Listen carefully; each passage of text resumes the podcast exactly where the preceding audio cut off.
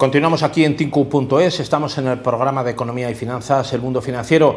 Eh, la verdad que, de un tiempo a esta parte, ya va para cuatro meses la guerra de Ucrania y esto ha, dado la vuelta a la recuperación que venía de esa crisis eh, de la pandemia del COVID, se hablaba de recuperación, se hablaba de medidas urgentes para la reconstrucción y nos hemos metido en una guerra que desde luego no, no, tiene, no tiene visos de que vaya a acabar pronto.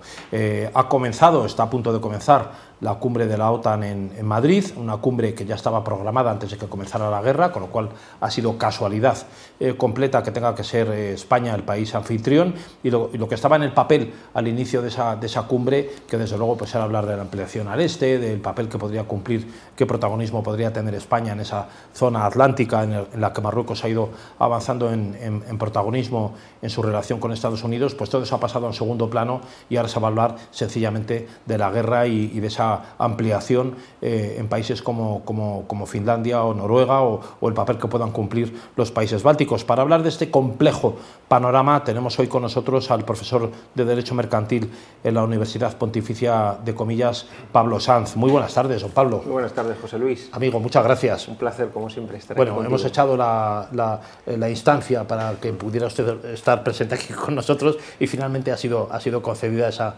esa gracia ¿no? de que pueda usted estar aquí con nosotros eh, don Pablo, es un mundo complejo y, cambiante. Todo parecía que vivíamos en, un eh, mundo avanzado, con un liderazgo de las democracias liberales occidentales en un sistema de mercados y todo parecía que éramos un poco el referente en el cual había que moverse y de, de repente esto cambia completamente con una guerra como la de Ucrania, ¿no?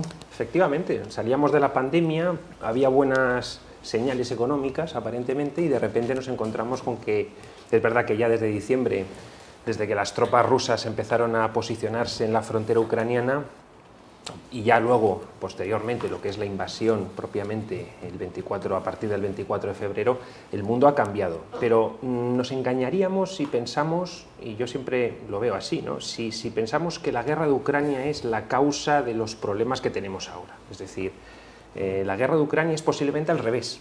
Es el efecto, la consecuencia de muchos procesos que ya venían fraguándose antes. ¿no?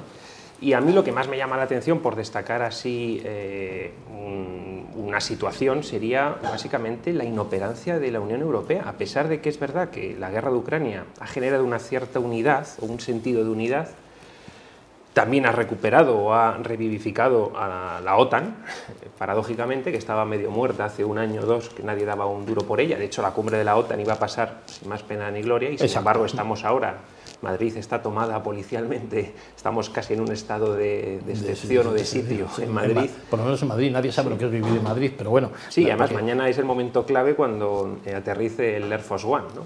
en Torrejón. En ese momento, pues ya todo Madrid será un auténtico... Con ese coche que llaman la bestia. Efectivamente. Dicen que, bueno, lleva dos, ¿no? Además. Lleva dos, uno, uno para despistar y otro dos bestias ahí moviéndose. Pero bueno, lo que, lo que sí que quería destacar es sobre todo la inoperancia de Europa en cuanto a no ver eh, el largo plazo. Es decir, yo creo que sinceramente eh, la Unión Europea ha pecado de, una falta de realismo político. Eh, cuando tú haces frontera, y la frontera natural es con Rusia, y además Rusia es tu proveedor principal de suministros, de recursos energéticos, de fertilizantes, de grano, pues tú, debería haber previsto este conflicto con mucha antelación y ya desde el 2014, cuando empezó a haber ya problemas en el Donbass, eh, el Euromaidán, yo creo que la Unión Europea tiene que haber tenido un, papel más relevante precisamente para evitar esto, porque es una isla energética y la Unión Europea ahora mismo pues, está sufriendo la desorganización de los mercados energéticos. No hay más que pasarse por una gasolinera o ver el recibo de la luz y todos los costes eléctricos, energéticos que está padeciendo lo que es la, industria europea y en concreto para España, un país que se tiene que reindustrializar urgentemente, pues no lo puede hacer con estos costes energéticos. ¿Qué empresas y factorías van a entrar en Europa con estos precios? ¿no? Creo que hemos pecado de, un pensamiento naif, de, un, de una de una cierta esta frivolidad, porque creo que nunca se tenía que haber dejado que eh, Ucrania eh, hubiera albergado esperanzas serias de formar parte de la OTAN o de la Unión Europea, sabiendo que además Rusia y en concreto eh, Putin eh, no estaba por la labor de aceptar esa situación. Y, bueno, yo creo que al final Europa, que no tiene una soberanía militar, porque la, tiene, la tenemos subcontratada a la, a la OTAN y la OTAN, en la mayor parte del presupuesto y los principales activos críticos de la OTAN es el Pentágono. No tenemos tampoco soberanía energética, como se ha visto. Tenía, España es verdad que tiene una singularidad ahí debido a esas conexiones eh, mediante oleoductos, gasoductos con, con el norte de África, y tampoco tenemos una soberanía digital, dependemos de los grandes gigantes tecnológicos americanos. ¿no? Por lo tanto, creo que eh, deberíamos haber repensado esto y nos hemos metido en un auténtico lío, eh, José Luis. Y ahora la OTAN pues, es una escenificación eh, donde se va a buscar ampliar los horizontes y cómo, cómo, se va a producir esa resurrección de la OTAN ¿no? hacia el Indo-Pacífico y hacia África, una vez que se trate de prolongar lo máximo posible la crisis ucraniana. Paradójicamente a Estados Unidos le beneficia prolongar la crisis ucraniana ahora mismo, porque está obteniendo muchos réditos, ha conseguido capturar el mercado energético europeo, está vendiendo gas natural licuado a Europa mucho más caro y además ha forzado a los países europeos, obviamente porque no tenemos ninguna otra alternativa, a comprar armamento y a renovar todo nuestro arsenal armamentístico eh, a los contratistas de Estados Unidos, básicamente. ¿no? Entonces, el negocio es redondo. Eh, a Europa no nos interesa para nada la prolongación de la guerra de Ucrania. Tenemos que ir hacia la paz, hacia una paz negociada, hacia un tratado de paz que donde se termine esto. Entonces creo que Europa, pues eso, eh, lo que estamos viendo ahora en, el G7 son algunas potencias europeas tratando de, de todavía vender y de teatralizar un cierto eurocentrismo del mundo, pero yo cada vez que veo los datos macroeconómicos lo que te das cuenta es que el, núcleo de la economía mundial está en Asia, está en los BRICS, está en Brasil, está en Indonesia, en Malasia, por no hablar de Vietnam, por supuesto China, probablemente la Rusia, la India, ¿no? Entonces, quiero decir, estamos completamente em, disociados, tenemos una imagen disociada de, lo que es el mundo y de lo que, de lo que es la economía global. Me preocupa que eso, esa idea todavía predomine en nuestras élites directivas, empresariales, incluso políticas. Me preocupa mucho que no seamos realistas, falta un realismo, un sano realismo político y saber dónde estás y, dónde, eh, y, de, dónde vienes. ¿no?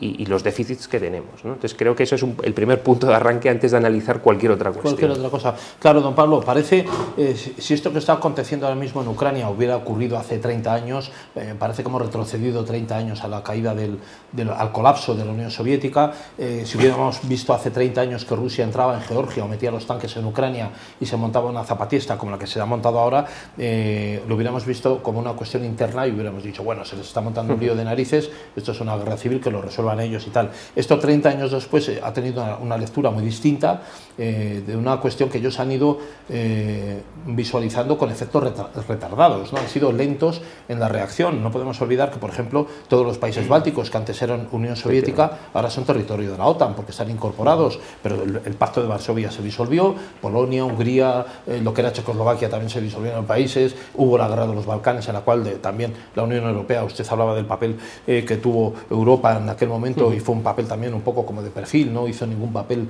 realmente importante. Pero Rusia, lo que era, lo que era la Unión Soviética y lo que ahora mismo Rusia, ha, reaccionado a todo el colapso de, aquel, de aquel, aquella hegemonía imperial, de aquel sistema eh, que era bipolar, 30 eh, años tarde, ¿no?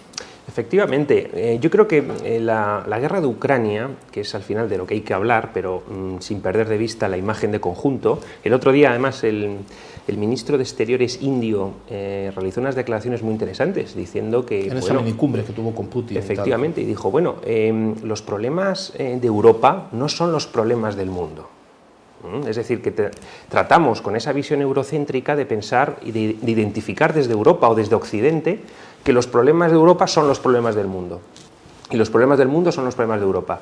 Pues no, no señores. Aquí hay muchísimos países dependientes del grano que hay en Ucrania, de los bloqueos. Las sanciones han tenido un efecto boomerang contra Europa y contra terceros países, como pueden ser eh, países como Egipto, eh, Turquía y otros países que ahora se ven desabastecidos de algunas, de algunas materias primas. ¿no?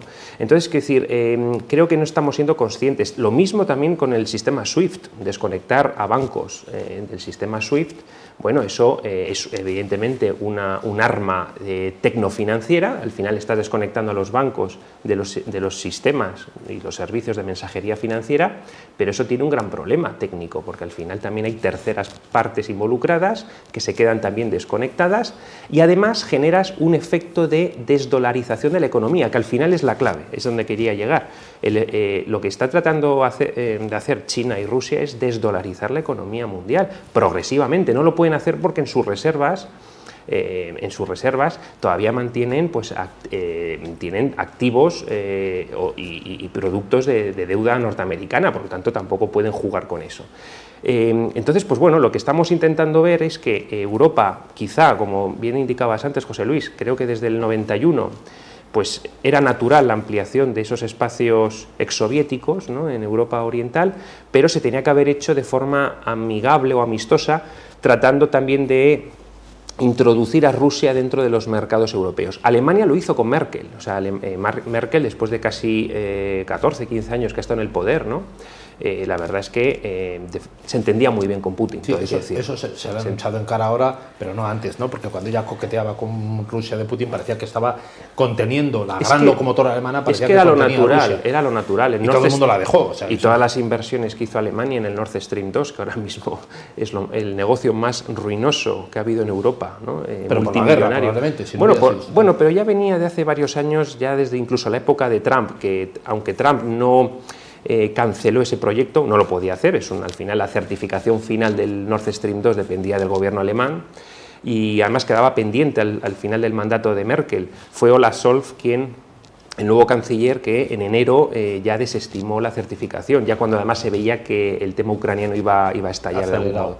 Pero el caso es que al final lo que sí que consiguió Trump es obligar a Alemania a, ya que había, eh, pues ya era un hecho consumado la construcción del Nord Stream 2, a generar unas, unas infraestructuras mm, portuarias en el norte de Alemania, en la costa, precisamente por lo que es la regasificación de gas natural licuado, ¿no? es decir, para compensar un poco. Eso lo consiguió, una cesión de Alemania, de Merkel hacia Trump. Luego, cuando llega Biden, pues evidentemente el proyecto colapsa, pero lo natural, lo que quiero decir es que al final lo natural es que Alemania, eh, como gran potencia industrial, se tenga que abastecer del recurso energético eh, de gas y petróleo barato y accesible, que es el que puede proveer, obviamente, eh, Rusia. ¿no? Entonces, mm, aquí lo que... ¿Cuál es el problema de Alemania? Pues bueno, es que Alemania es la locomotora industrial, pero no tiene, no tiene el arte diplomático, no tiene esa capacidad diplomática, que sí que tiene Francia, pero Francia, en cambio, lo que no tiene quizá es demasiado músculo ahora mismo económico. ¿no? Por eso el eje franco-alemán pues se combina bastante bien o se combinaba bastante bien. Vamos a ver si eso continúa o no, porque Alemania además, eh, bueno, eh, Francia ahora con Macron ha quedado bastante, aunque ha sido reelegido, ha quedado muy tocado porque no ha podido revalidar su mayoría absoluta en la Asamblea Francesa y eso va a dificultar muchísimo también tomas de posición y, bueno, y lo que es la política legislativa de la República Francesa. Claro, eh, hoy salía la noticia de que Rusia parece que entraba en en suspensión de pagos, ¿no? que era la primera vez, y usted comentaba algo también un poco de... Desde la revolución bolchevique. Eh, más un siglo, decía, más de un siglo desde la revolución bolchevique. Eh, ¿Esto puede ser real, no ser real? ¿Lo vemos solamente desde esa concepción eurocéntrica que tenemos? Probablemente no sea la suspensión de pagos con otros países que se llaman aliados suyos, pero tampoco lo son tanto, pues son bastante independientes, como puede ser la India, Brasil, Sudáfrica. ¿Cómo queda, cómo queda es, es un tema muy relativo. Aquí hay que, habría que mirar demasiado la letra y los números pequeños para nosotros, desde el lado occidental, es, obvio que, Rusia ha entrado en suspensión de pagos de acuerdo a nuestros criterios contables y financieros, pero realmente lo que hemos hecho es congelarle las reservas del Banco Central de Rusia en, nuestras en nuestras cuentas. ¿no? Que eso es obligarle a una suspensión de pagos con nosotros. Es decir, no quiero que me pagues a mí con ese dinero. claro, o sea, también al desconectar del sistema SWIFT, que por cierto, eso es un arma de doble filo, no lo olvidemos, que esta desconexión del sistema SWIFT, porque el sistema SWIFT es verdad que, pues al final, todo el sistema bancario internacional financiero está, tiene una vocación al final de estar unificado, al menos electrónicamente. Lo que no tendría sentido es un desacoplamiento de los sistemas de mensajería financiera y de los datos que albergan todos los servidores de la, banca, que es importantísimo para la aplicación de sanciones internacionales. Entonces, ¿cuál es el problema? Que esto va a ser un acicate para que Rusia desarrolle su propio sistema y China eh, también genere esa infraestructura, esa tecnología, ¿no? además con el, con el famoso yuan digital que ya está en eh, fase de prueba. Por lo tanto, Claro, mm, de acuerdo a otros criterios, a otros parámetros no occidentales, posiblemente Rusia pueda seguir jugando con el rublo y tenga eh, palancas para mm, digamos, para no poner en riesgo su economía. Y posiblemente lo vaya a conseguir. Yo no veo que en Rusia vaya a desmoronarse, lo que sí que es, es verdad que va a tener unos déficits de algunos productos, de algunos servicios, eh, y los va a tener que regenerar eh, por ella misma ¿no? o con sus propias alianzas. ¿no? Pero no nos podemos olvidar que hay una entidad que es la Unión eh, Económica Euroasiática, tenemos también el, Foro de San Petersburgo, que es la OTAN rusa, también tenemos la Organización de Shanghái, del Tratado de Shanghái, la ASEAN, es decir, que hay, y los BRICS, Ojo, que están ahora mismo muy activos, quieren también incorporar a Argentina. Hay otros países que también se están planteando la solicitud de que son más potencias, porque es Brasil, la India, Sudáfrica. Claro. Bien, estamos hablando de países, hasta China y Rusia, por supuesto. Efectivamente. Son países que tienen una, una hegemonía en, mucha, en una cuota importante de los mercados. Lo que ha conseguido Estados Unidos al final ha sido, con la guerra de Ucrania, ha conseguido fortalecer al dólar. El dólar eh, venía debilitándose precisamente por las políticas de expansión cuantitativa de la, oferta monetaria, de la base monetaria. Se ha expandido la, base monetaria en, los últimos, en las últimas décadas, pero sobre todo en los últimos años, eh, con la crisis del 2008 y con la pandemia. Y evidentemente el problema del dólar es que eh, bueno, estaba débil y ha conseguido fortalecerse, pero ¿a costa de quién? A costa de Europa. Europa ahora mismo va a tener que comprar el gas natural licuado y el armamento norteamericano con eh, dólares y básicamente pues, eh, se va a fortalecer a costa del euro. Veremos qué pasa con el euro. Mm, ojalá sobreviva porque es una moneda que yo creo que merece la pena, eh, nos, nos, vincula en el mercado interior común, pero el, euro tiene unas perspectivas bastante negativas, siendo la segunda moneda de acuerdo a, bueno, como, como divisa de, de reserva ¿no? en el mundo, un 20% tiene de cuota de mercado, comparado con el dólar que tiene casi el 65-70%. ¿no? Pero bueno, que el euro eh, es, un proyecto que debería protegerse y yo creo que es casi la premisa para que exista el mercado interior tal como lo conocemos. Y, bueno, yo pienso que al final, eh, si Estados Unidos eh, no integra los intereses europeos dentro de su política exterior y de defensa, nos va a ir realmente mal, como se ha visto con el tema de la guerra de Ucrania. Y veremos qué pasa en Taiwán, porque si ahí se calienta eh, también el mar de sur de China meridional, pues eh, vamos a tener ahí también otro conflicto y todo apunta a que se va a deslocalizar el conflicto de Ucrania hacia el Pacífico, quizá no inmediatamente, pero sí dentro de unos meses o años, ahí se va a localizar el punto de fricción entre las dos grandes potencias. una vez que ya no, nos acordemos de Ucrania. No se puede eludir eso.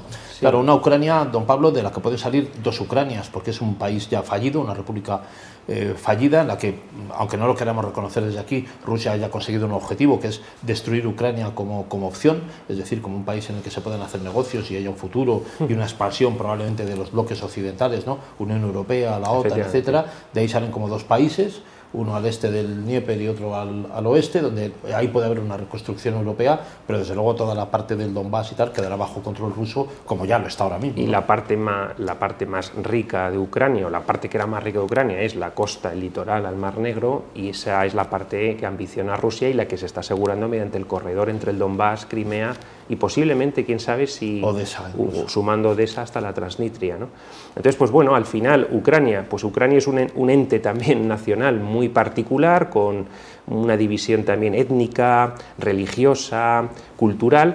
Eh, y efectivamente, eh, pues bueno, ha durado apenas un siglo y, no, no, eh, el Donbass, evidentemente, pues esas dos repúblicas que han surgido han sido ya reconocidas y van a ser integradas dentro de la Federación Rusa, ellos se sienten dentro de la parte, digamos, eslava ¿no? Y liderada esa paneslavia por Rusia, mientras que el, resto de, Europa, la parte más al oeste y centro, pues bueno, tiene unas raíces más próximas a, lo que fue el reino de Polonia o también Hungría.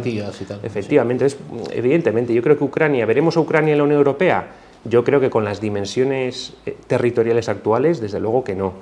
Eh, yo tampoco creo que sea buena idea para la Unión Europea introducir a un, a un miembro de un club, al club, un, miembro tan ruinoso y tan destruido. Quiero decir, quizá un acuerdo de colaboración, de cooperación. Sí, incluso ayudarle a que se reconstruya. Pero darle cabida en las instituciones, en la Comisión Europea, en el Parlamento Europeo, en el Consejo Europeo, me parece que sería un error. ¿Por qué? Porque al final eh, va a ser un, un, déficit, va a ser un problemón en términos macroeconómicos, gestionar eso, y luego no cumple los criterios de Maastricht. Es que tampoco es un miembro. o sea, si entra es haciendo una excepción, claro. Una excepción que puede ser solidaria, pero desde luego muy, muy discutible. Efectivamente. Yo creo que va a haber una, una partición de Ucrania, de facto, no, quizá se tarde en reconocer algunos especialistas hablaban de que la frontera podía ser una frontera natural, eh, lo que era el, río Dnieper, ¿no? Pero bueno, parece que es difícil que Rusia llegue a alcanzar el río Dnieper eh, a nivel de control. Sí, que llega hasta Kiev y Kiev quedaría en una situación también muy, muy como Berlín, un poco en el 45, claro. con un muro ahí. No sé, no creo que llegue a, eso. Y además puede ser que tampoco le interese puede ser que tampoco le interese a Rusia mm, avanzar más, sino asegurar lo que ya ha conseguido. ¿no? Que era precisamente eh, una advertencia a Occidente de que ahí no se pueden establecer bases eh, eh, de misiles ni tampoco, por supuesto, la entrada de Ucrania en la OTAN, que yo creo que ya se ha, descartado. Veremos qué pasa con Zelensky, que va a hablar ahora, eh, creo que el miércoles, ¿no? por videoconferencia. se planteó en un primer momento de que iba a venir a Madrid. Había amenaza de que podía venir, entre comillas. Igual puede ser que aparezca. Todavía puede ser que aparezca. Hasta, el último, desmentido, hasta el último minuto. Con ese desmentido yo creo más probable incluso que aparezca por aquí. Puede ser, puede ser. Pues más probable que sí. Eh, don Pablo, eh, una última pregunta, que ya estamos fuera de tiempo. ¿Cómo queda, cómo queda España en todo esto? Porque ahora con la crisis está la, la, pandemia que ha sido global, ahora viene la guerra de Ucrania, nos vamos olvidando de, España y de la recuperación y, y, un poco la situación también excepcional que tiene España en cuanto a deuda, en cuanto a mercado laboral, en cuanto a medidas excepcionales. Eh, España está en una situación complicada, ¿no? Para tener, digamos, voz propia, poderse recuperar a la vez, no hay dinero. ¿Qué se puede hacer con España? Bueno, España puede jugar un papel geoestratégico muy interesante, no solamente para nosotros, sino para otras potencias. Alemania está muy interesada en que España y Francia queden interconectadas energéticamente a nivel, a, nivel de interconexión eléctrica y que nosotros podamos ser, en el fondo, pues un hub energético. Eh, llevar eh, desde, pues desde, desde Nigeria, pasando pues por Mauritania, el Sáhara, que ahora está muy, muy en boga, ¿no? y luego Marruecos, y la parte argelina que se la va a quedar Italia por lo que parece. ¿no? Eh, Draghi se ha, movido muy hábilmente, aprovechando los errores de nuestra política exterior y nuestra desorientación general. Todas las inversiones que teníamos ahí con, con el famoso gaseoducto, que ahora pues, ha quedado interrumpido, hay un cierto nivel. Yo creo que los argelinos entrarán en razón, porque tampoco les interesa cortarlo, pero es evidente que eso se ha quedado enquistado ahí. España, pues eh, evidentemente nosotros tenemos un, primer problema, que es Ceuta y Melilla, lo estamos viendo estos días, ¿no? con lo que está pasando. Tremenda, además. Ceuta y Melilla... Ha habido muertos en el lado de la verja de Marruecos, pasado mañana puede haberlos en el lado de la verja nuestra. Y recordemos que Ceuta y Melilla no forman parte, no están integradas dentro, incluidas dentro del tratado de la, de la OTAN. Perdón, de la OTAN. De la OTAN, es decir, no están bajo el paraguas de la OTAN. Cuestión que llama la atención, celebrando la cumbre aquí en Madrid, yo creo que hubiera sido prácticamente el primer punto de la mesa. España tiene que incluir dentro de la OTAN a Ceuta y Melilla como premisa para empezar a hablar, ¿no? Pues creo que eh, nos va la vida, ¿no? Porque si tenemos algún conflicto va a ser con Marruecos, que es nuestro vecino. Ojalá que no, hay que llevarse bien con Marruecos, pero es verdad que hemos tenido. vecino de abajo. Pero hemos tenido nuestros conflictos tradicionales con Marruecos desde antiguo, ¿no? Entonces creo que la política exterior española eh, no, mm, no, está liderada por estadistas, eh, no estamos teniendo una visión largoplacista, sino muy cortoplacista. Nos puede eh, todavía el electoralismo, y la política exterior y de seguridad no vende al electorado español, no es una preocupación, estamos preocupados de otras cosas.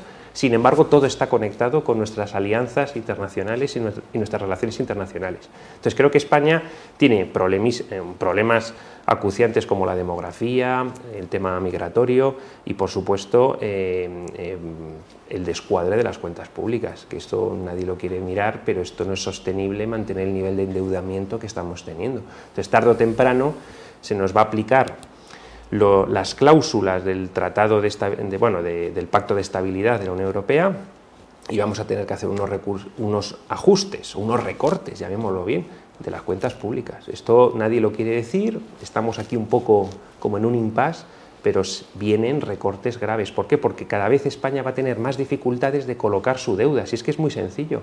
Y aparte que ya Alemania no está para tanta tontería.